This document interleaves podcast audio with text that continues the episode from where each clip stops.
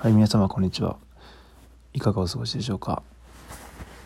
えー、私ですね、本日のお話はですね、えー、適正検査の結果がやばすぎると、年明けと同時に全財産なくなると、まあ、ぐさっときた言葉を3本でお送りしたいと思います。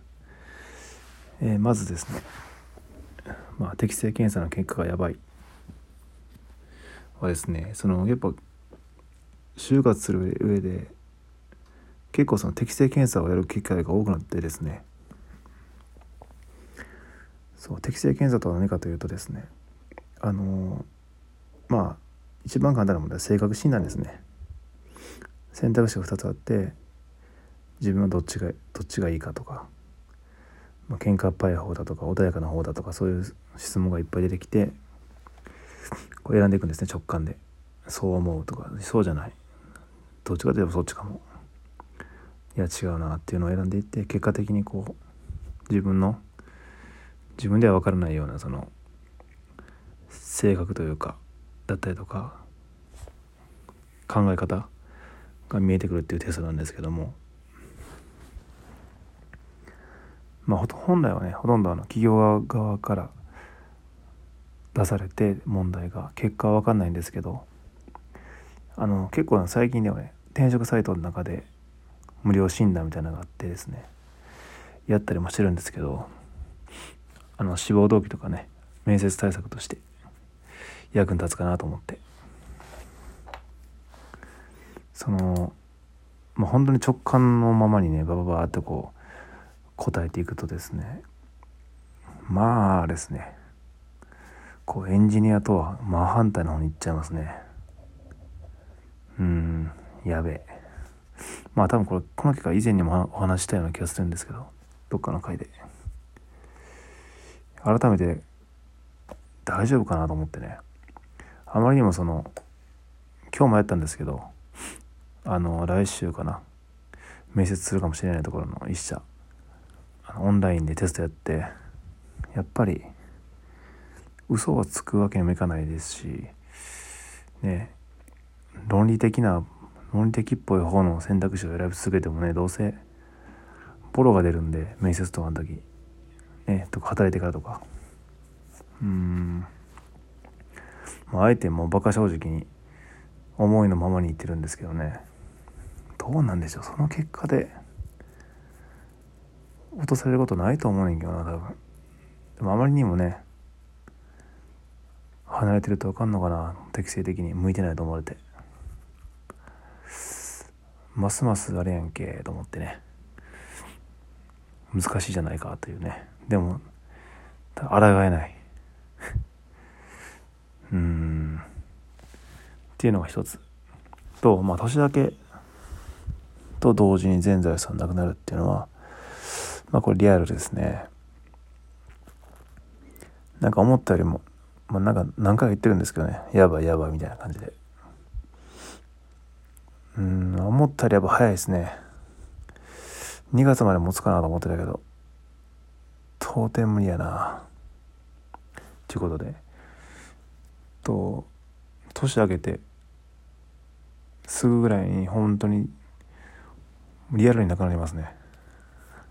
すっからかになります。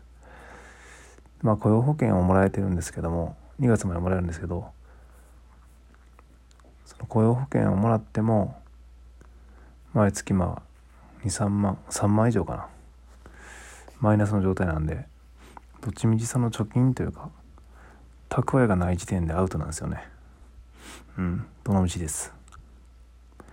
もう食費を一月何も食べなくても食べないとか食べへんとかそういう問題じゃなくて食費抜いてもそんだけマイナスなんでどっちみちアウトはアウト。ただまあそれぐらいやったら3万ぐらいやったらバイトで稼げるので最悪ね。何日か仕事すればいけるんですけどね。うん。でまあそもそも以前も言ったように年内エンジニア転職への挑戦期間は年内で決めてるんでとりあえずね。2月その1月ぐらいにはもう次のね仕事を探して決まってるやろ。決まってるかなって感じですけどね。微妙なラインですけど。うん。悩んでんのがもう12月入ったから帰るからもうすぐ。そうそう同時進行で。ちょっとそのエンジニア関係とあのオファーが来てる。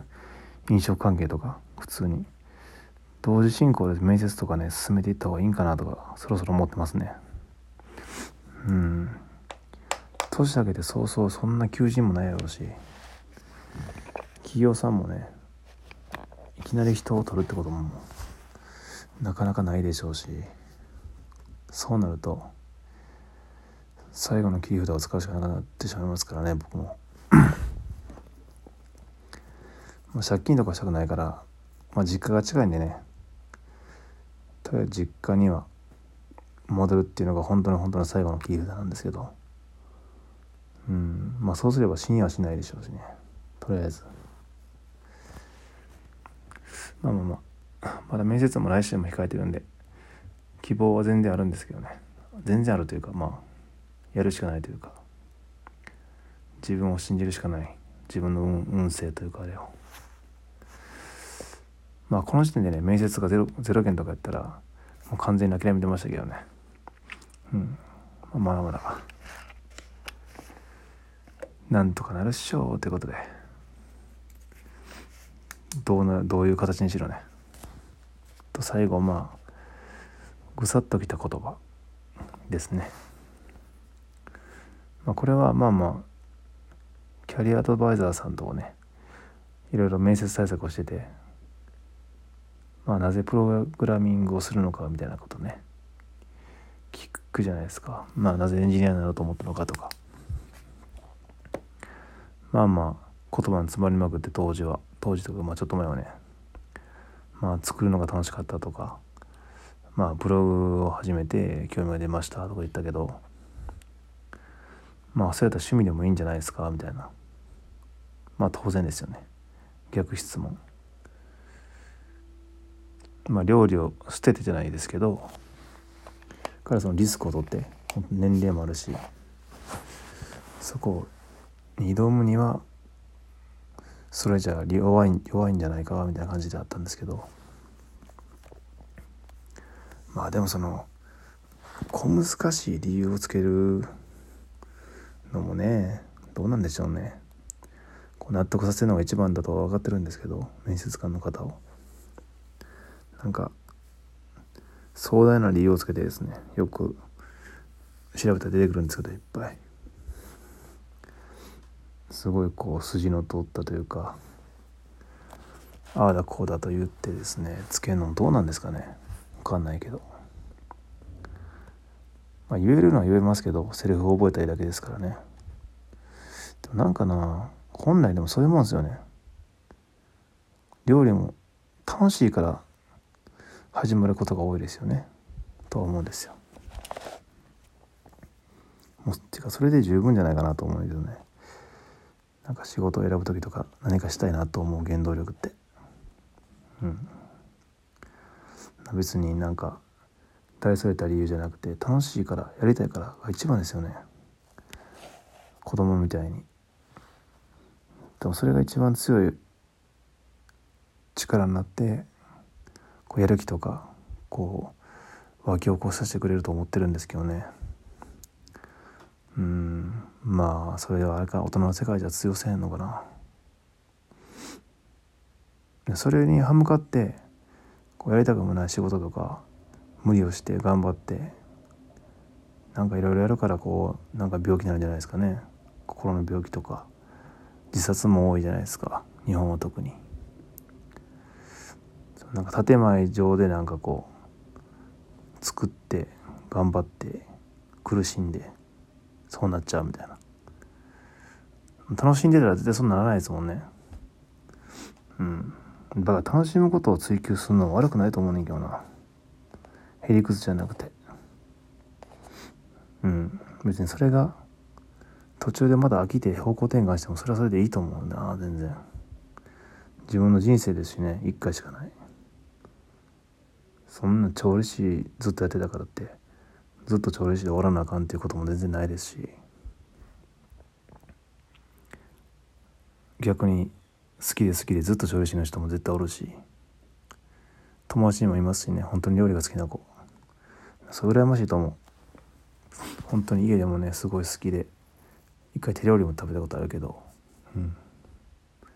僕はそういう仕事を見つけたいと思ってる。本気で。その可能性がプログラミングに今はちょっとあるからそっちに行ってる。全てを投げ打ってね。もうそれで十分でしょう。生半可な気持ちじゃいかないよここまで。と思う。まあそれはねまあ他人にとったらそんな知ったことじゃねえよって話なんですけどね。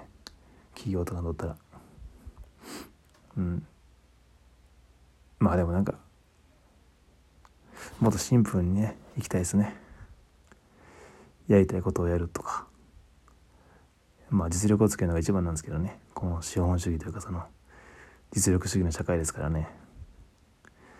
その辺のさじ加減は難しいですが。うんうん。まあまあ今できることをやるしかないようです。それでは。それではまた。